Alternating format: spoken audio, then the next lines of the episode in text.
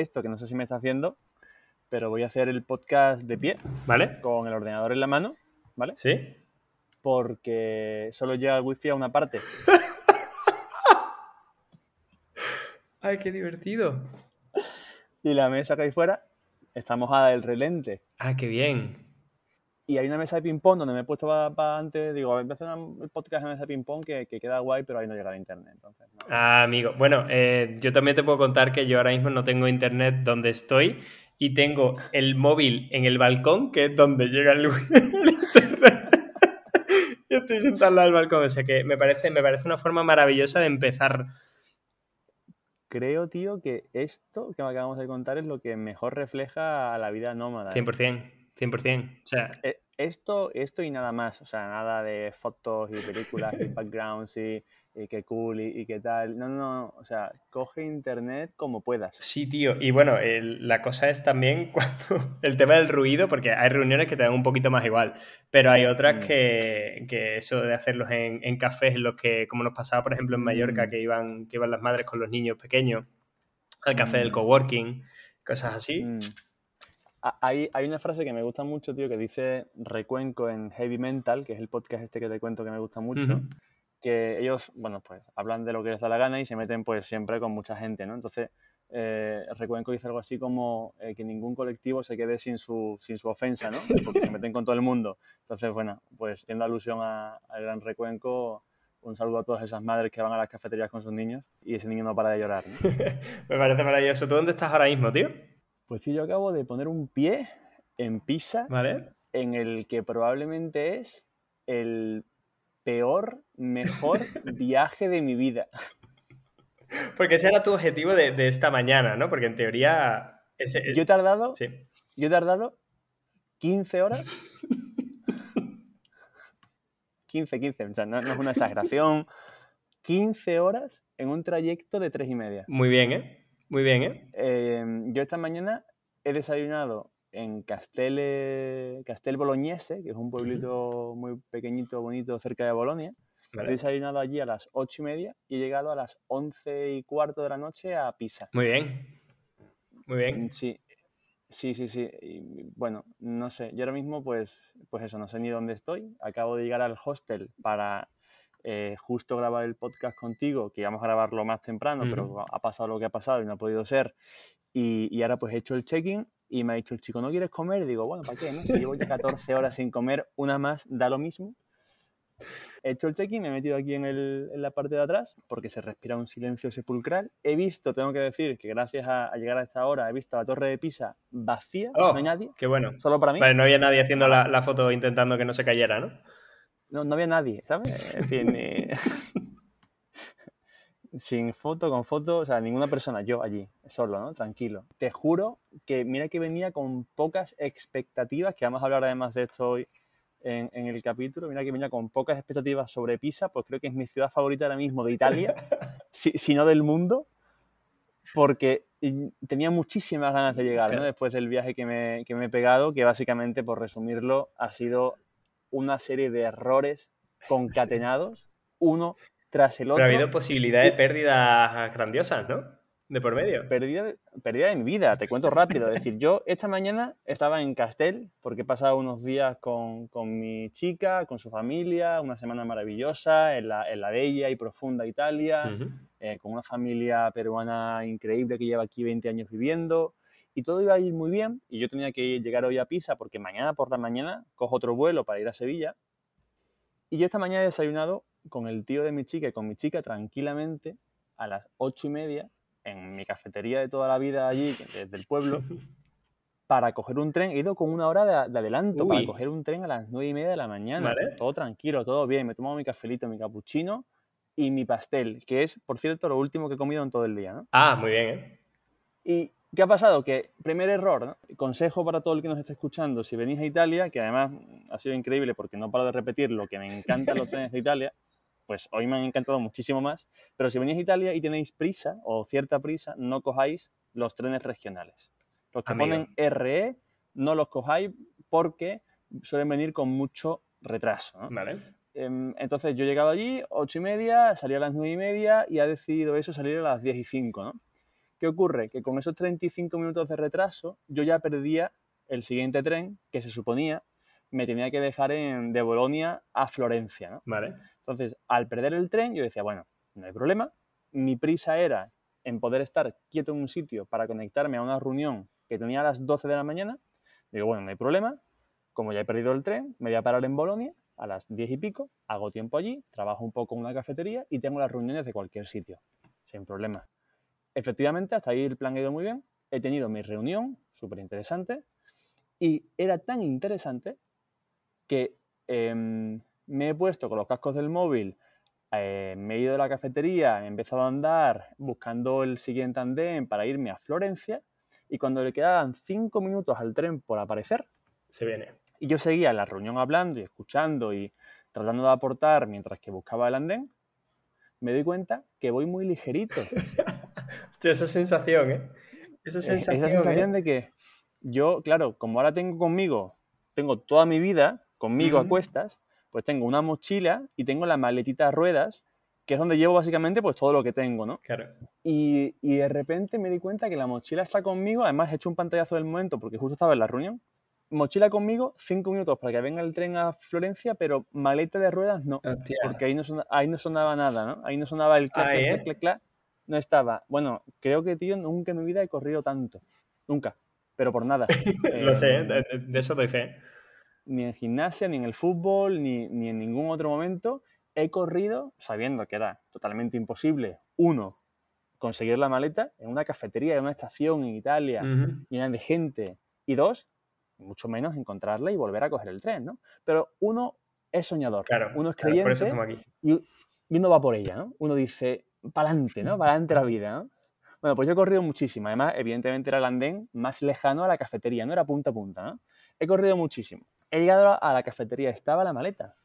Espectacular, un aplauso a los italianos, a las italianas, honrados en este mundo, porque ahí estaba mi maleta. Yo la he cogido y ahí, que quedaban dos o tres minutos para supuestamente que el tren saliese, he dicho, en un alegato de, bueno, todo va a salir bien hoy.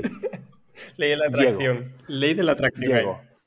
Digo, tío, si llego a la maleta, llego al tren. O sea, no hay, forma de que, de que el día no, no, me no, me salga bien después de este regalo de Dios, ¿no? Yo he corrido muchísimo ya con una maleta de ruedas, reventado, sudando, asqueroso. Y claro, he llegado con la inercia al andén donde estaba antes y como he visto un tren, me he metido. Claro. Me he metido. Porque digo, yo calculo, digo, he llegado 3-4 minutos tarde, pero digo, bueno, será que el tren se está rezagando un poco, me está esperando a mí, ¿no? Yo he entrado. He entrado, pum. Sin pensarlo. Entro y como las películas, taca, taca, taca, te cierro la puerta y empieza el tren a andar. Tengo un vídeo que me he grabado el momento para recordar esto siempre, eh, luego te lo paso, jadeando, sudando como un pollo en la cafetería, que yo creo que si alguien me ha visto habrá pensado que estoy huyendo de la ley. o sea, me he escapado de los guardias. Y en ese momento, pues, digo, vale, lo he conseguido, increíble, he puesto un tweet, oye tal, casi pierdo la maleta, pero bueno, risas. Y, yo he dicho un poco inocentemente, el problema es que no sé en qué tren me he metido, pero bueno, dentro de mí decía, bueno, esto es una broma, claro que sé qué tren me he metido, era el andén donde estaba antes. Bueno, pues, pues no. Pues no. Eh, el tren que se suponía que me iba a dejar en Florencia y de ahí yo coger un tren a Pisa esta mañana, se ha ido directamente a Roma. Claro. O sea, estamos hablando, por si alguien no controla el mapa de Italia, me he recorrido norte a sur en un momento. Bueno, ya está. Paro aquí la historia porque me pasé 10 minutos contándole a Jaime cada tren que había cogido y cada paso que había dado y se nos hizo muy largo, así que la he resumido a continuación y continuamos con el capítulo.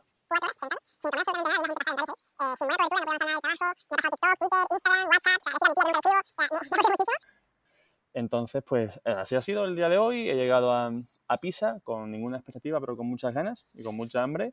Y de repente, tío, me, he enamorado y así quieres entramos en el tema de hoy después de esta gran historia, por llamarla de alguna forma, eh, basada en hechos 100% reales, desgraciadamente.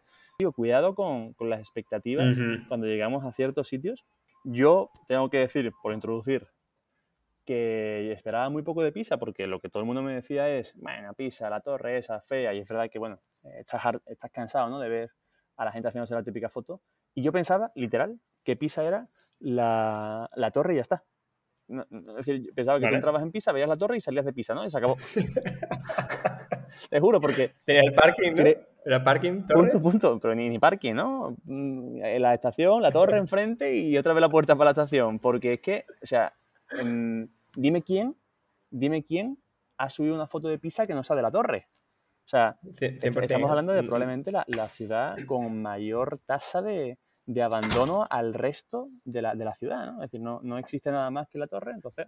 Sí, tío, e, esa gente que está invirtiendo, esos promotores invirtiendo a los alrededores, tío, Pisa está creciendo, hay mucho turismo, vamos a expandir un poco. ¿Dónde? ¿A la derecha o a la izquierda de la torre, no? Porque es que no... no, no. Entonces, bueno, tengo que decir que también ha ayudado las ganas absolutas que tenía de, de llegar, eh, el hecho de que de noche hace un poquito más de fresquito que, que seguramente durante el día, el hecho de que la calle bueno, estaban todas muy vacías, he visto la torre de Pisa pues vacía para mí, una ilusión, tío. Me he sentido como un poco como si llegase a, Santiago, la catedral, después de hacer el camino. Te juro que ha sido la misma, igual... Te faltaba el, el besamano, ¿no? Te faltaba. Me ha faltado un poco más y, beso el suelo, porque estaba igual de sudado, igual de cansado y creo que he hecho los mismos kilómetros eh, de, todo, de todo el trayecto. Entonces, pues ha sido una sensación muy bonita, tío. Entonces, yo Pisa tengo que decir, y como me voy a ir mañana por la mañana, mm, check, check perfecto, porque, me voy muy contento con Pisa. Me ha gustado mucho Pisa. Entonces, aquí tengo que decir a toda esa gente que me había dicho que no pasara por Pisa y que me fuese a Siena, em, que le den a Siena, viva Pisa, ¿no? Eh, me encanta Pisa, la mejor ciudad del mundo. top destinos, ¿eh? Top destinos de nomadito. Top destinos, así, y ya adelanto que en este podcast seguramente eh, en vez de conseguir suscriptores o gente que nos escucha, vamos a escuchar, vamos a, perdón, a conseguir exactamente todo lo contrario, gente que va a dejar de escucharnos porque creo que nos vamos a meter con algunos de sus destinos favoritos.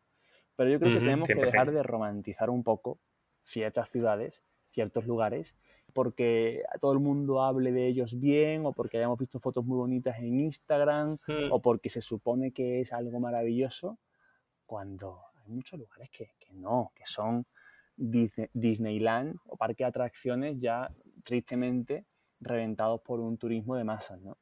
Brutal. Y además eso es brutal. Una de las, bueno, si entramos de, lleno, si entramos de, lleno con, ese tema que has mencionado del romantizar, si pensamos en la ciudad, que, bueno, aquí habrá gente cercana que si nos escuchan, o al menos para mí, es que no me convence nada, uno de los, de los destinos más romantizados es París, por ejemplo. Hostia, has entrado fuerte tú, ¿eh?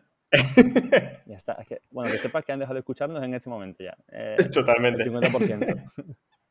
Pero, pero es una ciudad, o sea, ¿Qué te con, mucha, ¿qué te pasa? con muchas capitales europeas. Mm. París realmente, también es que una vez que empiezas a viajar por el mundo y empiezas también a, a contabilizar todo lo que es el coste que mm. tiene visitar determinados sitios, es cuando empiezas a ver, oye, igual las capitales no son esa mejor opción para esas dos, tres semanas que, mm. que estoy, quiero esa calidad. Mm. Y también estas capitales, como, como por ejemplo es París, París, tú vas a la Torre Eiffel, pero lo que ves alrededor es literalmente un mercadillo, un mercadillo de gente que te para para hacerte fotos y, y que les pagues, para vender todos los llaveros de diferentes colores en, y además uno al lado de otro, todos los mismos souvenirs.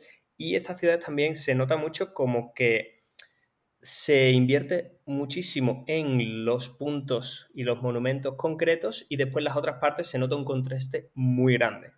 ¿Vale? Yo eso, los dos ejemplos más claros que tengo ahí son París y Roma, que bueno, tú ya tienes tu historia con Roma, pero a mí Roma me parece espectacular en mm. algunos sitios y después súper eh, desagradecido y está todo muy sucio, me parece insegura. He estado tres o cuatro veces en Roma porque, bueno, tengo algo de familia italiana.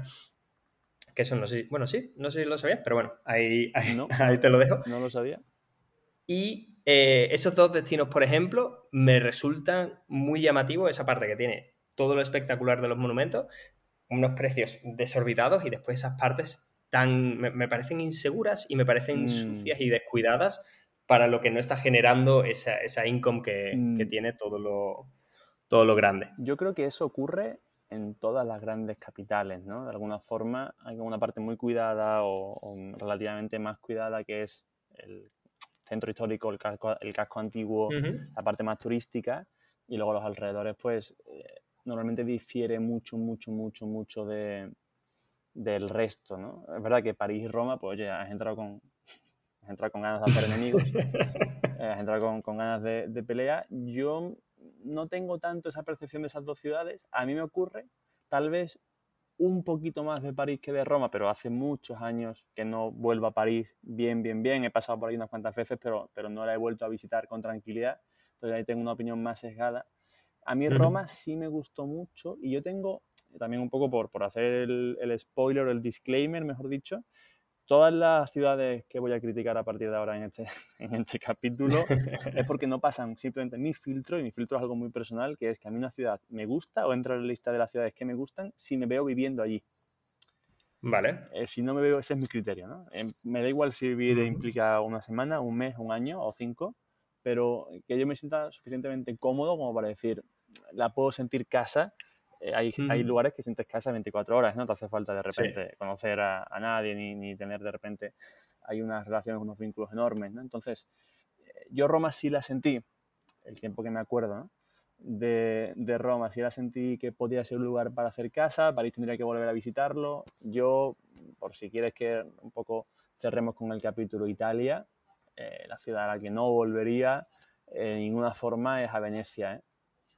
Uy, no volvería a Venecia, no volvería. Eh, eh, tengo que decir que yo soy una persona en general de que se genera pocas expectativas. Eh, no sé, vale. porque estoy como más despistado, entonces no, no estoy pensando en wow, ¿no? Ni, ni, hago un research muy grande en ningún sitio, entonces no, como que no tengo tampoco muy claras las imágenes que me voy a encontrar, entonces creo que eso hace que vaya de una forma como más objetiva a ver los sitios, ¿no? yo supongo que sí, que si vas en otra fecha, que si vas en otro momento, que puede ser, bueno, yo he ido a principios de septiembre, por si alguien la ayuda, pasé allí parte de un día en Venecia hace una semana y la veo una ciudad, no voy a negar que evidentemente es bonita en cuanto a estructura, arquitectura, pero tan sumamente masificada sí. de personas de un lado para otro, que yo una ciudad en la que no puedes disfrutar de, del ambiente local, ¿no? de cómo vive la gente allí, no te puedes imaginar cómo es la vida, ¿no? Lo único que ves ese paseo. Ese paseíto, ese tomarte un café, una cerveza en una plaza, eh, tranquilo, eh, solamente ver a gente de un lado para otro como locos para ver quién busca el mejor spot para hacerse la mejor foto, para la mejor góndola, para eh, la paloma, para...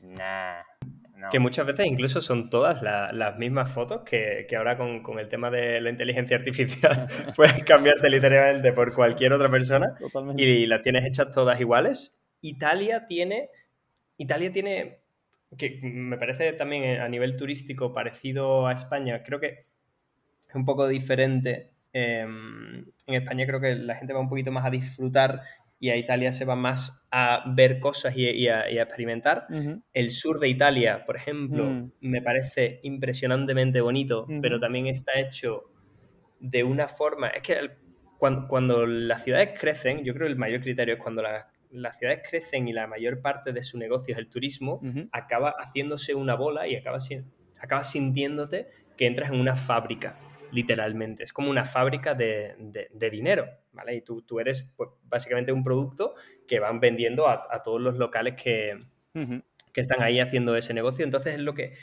hace que no te sientas tanto en, tanto en casa. Sin embargo, hay sitios menos turísticos en, en Italia. Te vas a algunas partes de, de, la Toscana o te alejas un poquito de la costa malfitana y te vas por el sur. Cambia toda la, historia, pero todos estos destinos que estamos hablando, que todo el mundo dicen, oye, tendrías que ir no sé cuánto, no sé qué. Yo me he recorrido un montón de, de ciudades, he perdido la cuenta y hay muchas capitales principales que todavía no he ido, porque cuando ves, es lo mismo que cuando dicen, si, si, el taxista te habla del Bitcoin, ya es demasiado tarde, pues igual cuando algo, cuando un destino está demasiado hypeado, mm. suele pasar eh, estos temas. Pero creo que vamos a tocar unos cuantos Venga. y creo que sería interesante que al final encontrásemos ese patrón común sí. que diga lo que es un destino, o lo que es una red flag o, vale. o lo que es un si quiero. Sí, sí, sí. Vamos a hablar de, de esas ciudades que para nosotros son el antifomo porque son ciudades, como sí. tú has dicho, que están totalmente hypeadas, ¿no? O que se habla demasiado de mm. ellas. Y, y, un poco el, el, mensaje por aquí es, dejad de visitarlas, darles un respeto. no es que sean feas ni, ni no merezcan la pena, pero, pero no vayas tú. Mm, haz que esta campaña no firma ¿no? en esta petición de change.org y no vayas a Venecia el año que viene, eh, no, no vayas a Capri el año que viene, no, vayas a Positano el año que viene. claro, oye, tampoco, un disclaimer, no estamos hablando tampoco aquí de, de repoblar la España vaciada, ¿vale? coño, pero ve a otro sitio, ve a otro sitio. O sea, vas a conseguir más likes seguramente en Instagram y más gente que te pregunte eso dónde es, porque nadie va a saber dónde es. Correcto. Eh, hay muchísimas fotos iguales. Entonces, bueno, venga, hemos dicho y ya hemos hecho amigos en París, en Roma, en Capri, Venecia, la Costa Malfitana en general. También porque yo doy por hecho que la mayoría de gente que nos puede escuchar principalmente puede viajar en verano en vacaciones. Hmm. Y ahí es donde más personas hay, ¿no? Y, yo creo que es interesante siempre que busquemos destinos alternativos y, que también eh, creo que hay dos formas de viajar, ¿no? El que viaja como turista y viaja con normalmente tiempo limitado, y entonces pues va simplemente haciendo checks en un mapa, o el que viaja con, aunque sea el mismo tiempo, pero con una mentalidad más de voy a conocer menos, pero mejor, ¿no? Entonces ahí yo creo que, que si pensamos en otros destinos tiene más sentido. Antes de, si te parece, porque nos hemos saltado una parte fundamental de este podcast y de estos nuevos capítulos, que es preguntarte dónde estás. Ay, qué bonito, ¿eh? Porque, porque se habla poco de las vueltas. Este capítulo que estamos haciendo ahora, hemos, hemos tratado de, grabarlo unos días antes para pillarte a ti en, en, Estados Unidos, que has estado por allí un tiempo, y ahora ya no estás allí. Entonces, cuéntanos un poco para ubicarte, porque la última vez que te escuchamos estabas en Alemania, si no recuerdo mal. En Colonia, efectivamente. Yo estaba en Mallorca, ahora yo estoy en Pisa, de milagro, y tú estás en... Pues yo ahora mismo estoy en Oslo, que acabo de llegar desde Los Ángeles, que estaba un par de semanas por allí, por, California. Mm. Y hay una de las cosas que me gusta hacer, que cuando tengo escalas, hay veces que, si me sale el, vuelo más económico y tal, intento que sea una escala que me permita quedarme una noche, y si es una ciudad pequeñita, ir a, ir a verla, dormir allí e irme y tomar el, el, siguiente, el siguiente vuelo. Entonces lo que he hecho es Los Ángeles, a Oslo. Me he quedado aquí un día, he dado sus cuatro paseos por la ciudad, he intentado hacer todo el ayuno posible, porque aparte de que he descubierto que hay una aerolínea que se llama North Airways, que no te da comida, ni manta, ni, ni, ni cascos, ni nada de Los Ángeles a Oslo, brutal. O sea, seguro te has quedado dormido, porque a veces pasa, ¿eh? No, no, no, no.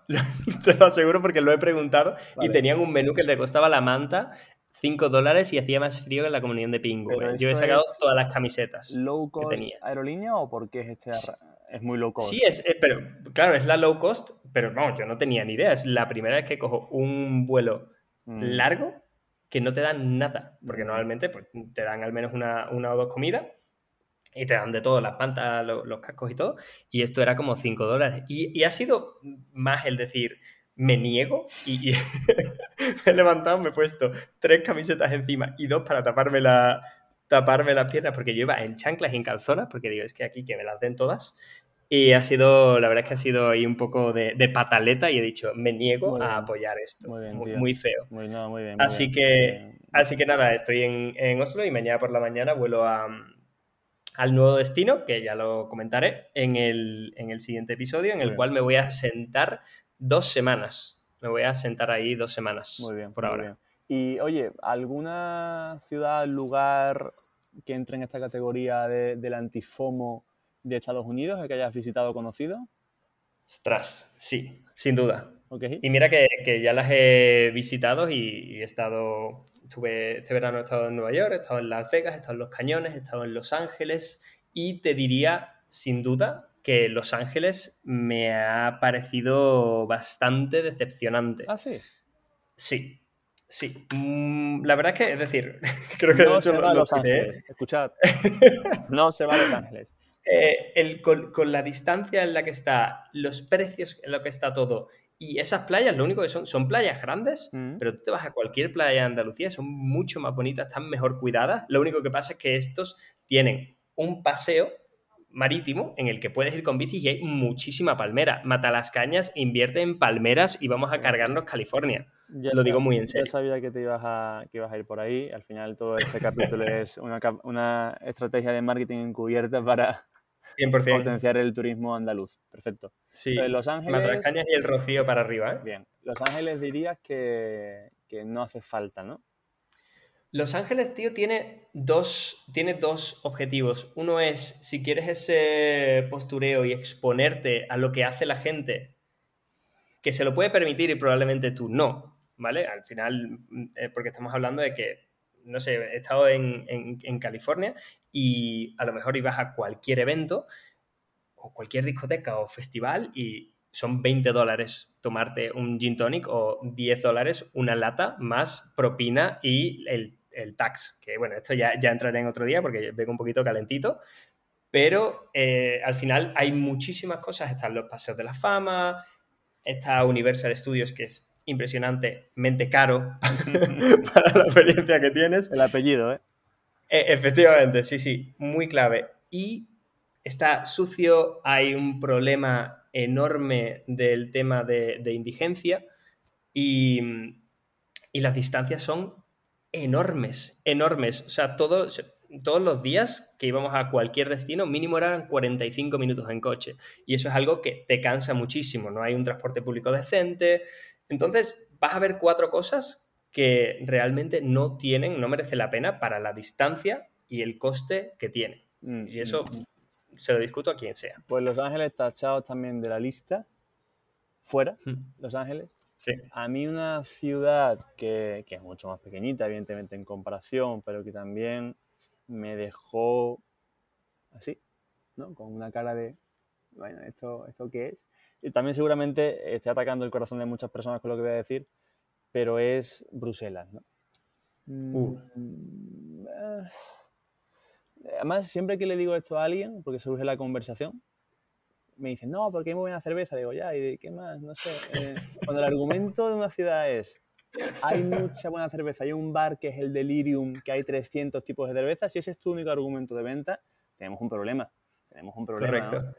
Eh, correcto. Entonces, bueno, Bruselas es otro lugar que yo diría, mira, pues vete a, a Brujas o a Gante, ¿no? Que están cerquita. Además que me sorprende, de, de Bruselas me sorprende porque realmente creo que han conseguido bastante buen marketing, pero la ciudad tampoco aporta una maravilla. Es decir, tú- tú- yo entiendo por qué la gente romantiza París, Mm. eh, Roma y todos estos sitios, también porque han salido muchísimas, muchísimas películas, Mm. se ha hablado mucho de ellos, pero Bruselas no, y todo el mundo la tiene en alta estima. Yo supongo que también es por, por el posicionamiento de todo lo que tiene que ver con Europa, ¿no? Con la Unión Europea, con la Mm. Comisión, que se ha hablado mucho de ello porque están en el centro de todo, pero hablamos de como ciudad, literalmente además de la plaza central, mm, que me, que me perdone alguien, pero no hay absolutamente nada más que hacer.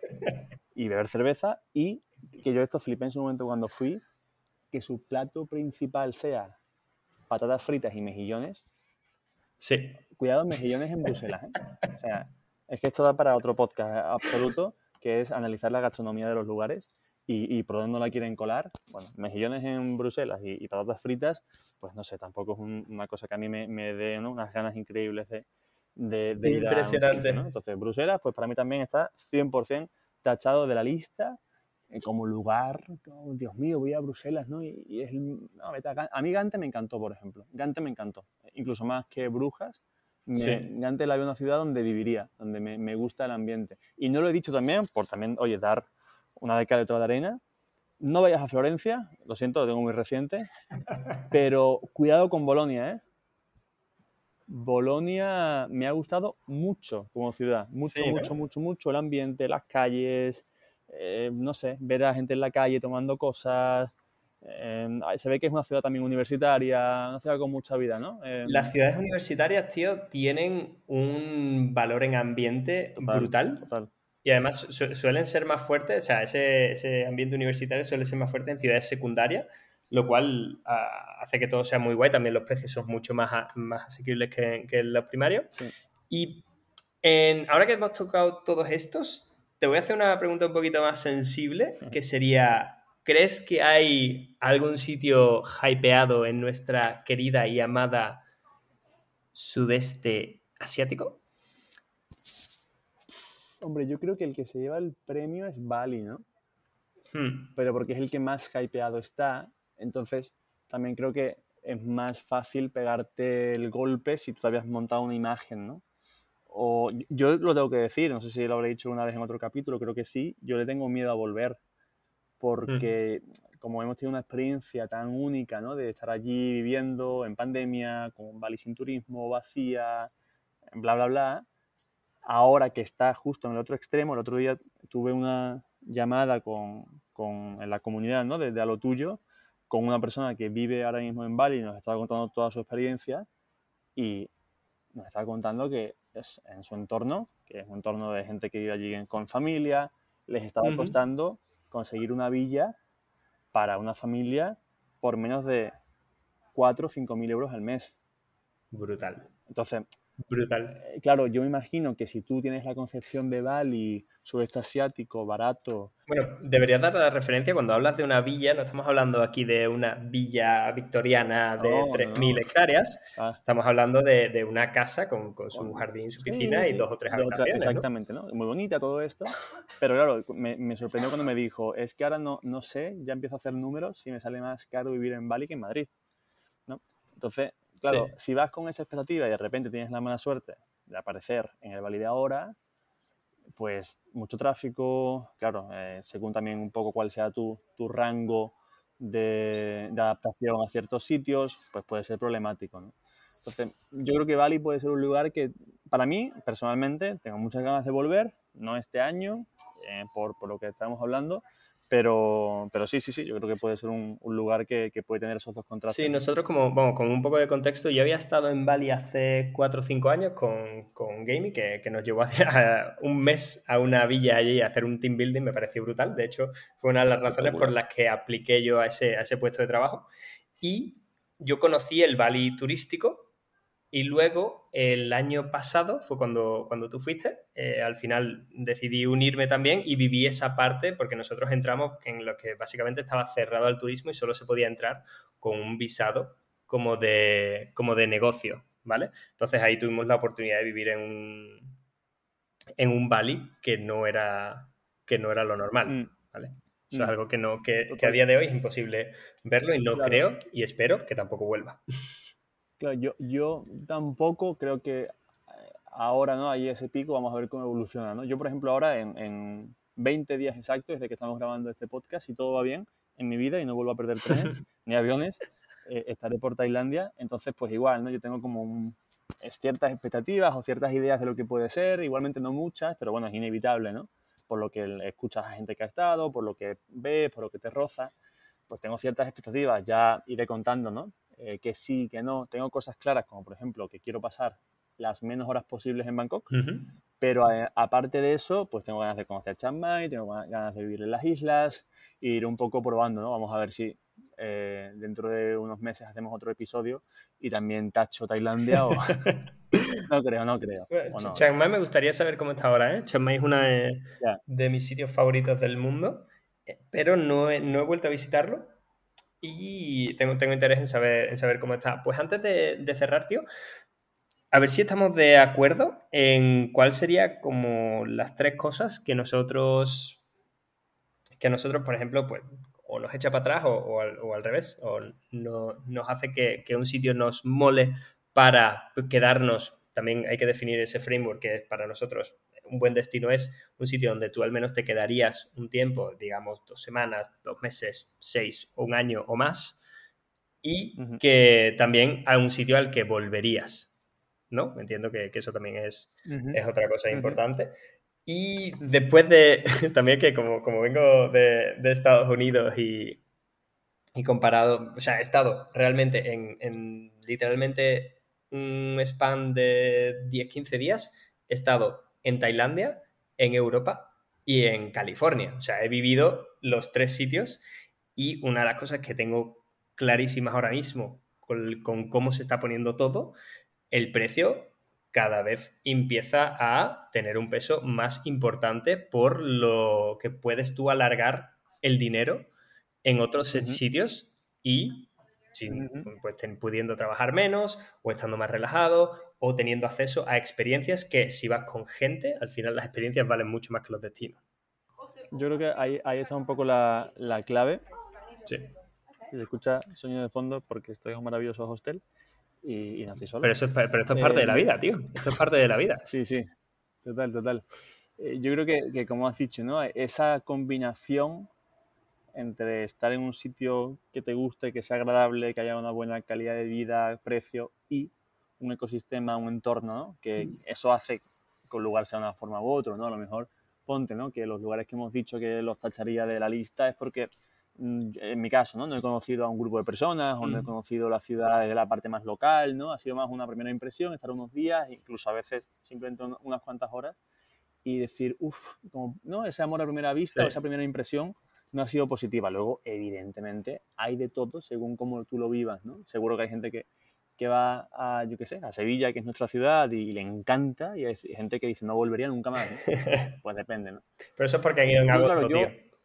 Yo, iba a decir lo mismo, sí. Em, pero conozco a gente que ha ido en agosto y le encanta igualmente, ¿no? Entonces depende de muchos factores, ¿no? Para mí, esos factores, que es un poco lo que tú decías, pues son esos, ¿no? Actualmente, por la flexibilidad que me da la vida que, he elegido, que tengo, que estoy trabajando por, por seguir manteniendo durante mucho más tiempo, yo valoro mucho más que nunca em, el poder tener una buena calidad eh, de vida en base a un precio razonable. ¿no? Hmm. Em, no quiero sobrepagar por tener unos supuestos lujos que en otra parte del mundo vale dos, tres, cuatro veces menos y puedo conseguir lo mismo o más, ¿no?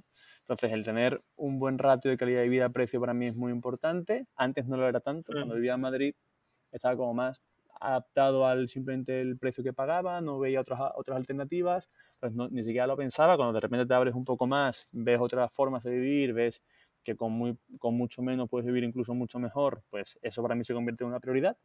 Y, y, luego, me, no sé, es un tema más de sensaciones, no sé bien cómo explicarlo, lo que te decía, ¿no? Pues em, si veo que el ambiente me gusta, el tipo de gente que, que, veo, que haya gente que sonríe por la calle, que haya gente que no tenga una cara de agobio eh, de un lado para otro, ¿no? Eh, que vea ambiente en la calle o que vea... Hay como ciertos factores que ya creo que son más personales, que, que no vea eso, ¿no? Un Disney, porque la gente está pendiente simplemente de hacerse la foto en el lugar y no de disfrutar, ¿no? Sí. Eh, eso ya es algo pues, pues más personal, evidentemente en lugares donde no haga mucho frío. Eh, yo llevo dos años, un poco más de dos años viviendo en verano y estoy muy feliz. Claro. La verdad, viviendo durante todo este tiempo en, un verano constante, me cansaré, pero mm. aún no ha pasado. Entonces, bueno, pues para mí son esos algunos de los factores importantes. ¿no? la, la, última cosa que yo añadiría ahí y que, que creo que es la virtud es poder hackear lo que eso que dices de poder vivir en verano o en un verano primavera, ¿vale? Evitando esos inviernos lo posible, pero mm. estar cerca de, ya sea, o sea, estar cerca del agua, ya sea un lago con una montaña o la playa, eso es algo que si, lo, si tú puedes exponerte a eso y no, tienes que, no tiene que ser Málaga que, estés en, el centro y después en 20 minutos estés directamente en, la playa, sino que también tú puedas, tío, pues decir, oye, pues estoy en un fin de semana y cojo media hora y en media hora, en una hora, estoy en ese lago, estoy en donde sea. Creo que ese estar cerca del agua, de la naturaleza, es algo que recarga las baterías de una forma brutal, que por ejemplo eso en Madrid no, no era tan, tan sencillo, pero en otros sitios en los que hemos estado sí lo es. Y eso, tío, es brutal. 100%, 100% de acuerdo. 100%, sí, eso también entra dentro de mi lista de, de ciudades o lugares donde sí o sí recomendaría. ¿no? Y luego también hay una cuestión que yo veces, a veces lo hablo también con mi, con mi, madre, con mi familia. También creo que los lugares son mucho de etapas, ¿no? La etapa en la que tú estás viviendo. ¿no? Cuando yo vivía en Madrid, pues estaba muy feliz allí por muchos motivos. Uno de ellos era porque era lo que me apetecía vivir, ¿no? Ese, esa locura, esa cantidad de planes, ese desarrollo profesional, mm. ese descubrir cosas, ¿no? Una vez que ya en mi caso he pasado, ahora mismo no Como vayas a decir la, frase de, padre barra madre de yo ya lo que valoro es la tranquilidad, cuelgo ahora mismo, ¿eh? La tranquilidad y los paseos, por supuesto. y las ajedrez de por la tarde. Eso es de... Sí, etapas, etapas. Así que bueno, ya está. Em, yo ahora, tío, con tu permiso, porque ya se hace tarde por aquí, por, la Vela Italia, me acaba de llegar un kebab que he pedido justo antes de empezar. ¡Qué maravilla! Voy a romper mi ayuno involuntario de muchísimas horas. Voy a comerme un kebab con una Coca-Cola, que no la he pedido, y voy a irme a la cama porque en ocho horas, menos incluso, cojo otro Qué bonito. No te olvides de hacer el check-in, tío, que eso es lo que le pondría la guinda a, a la historia. Ay, Dios mío, de verdad, esta vida, qué bonito, qué maravillosa. Bueno, pues hasta aquí, tío.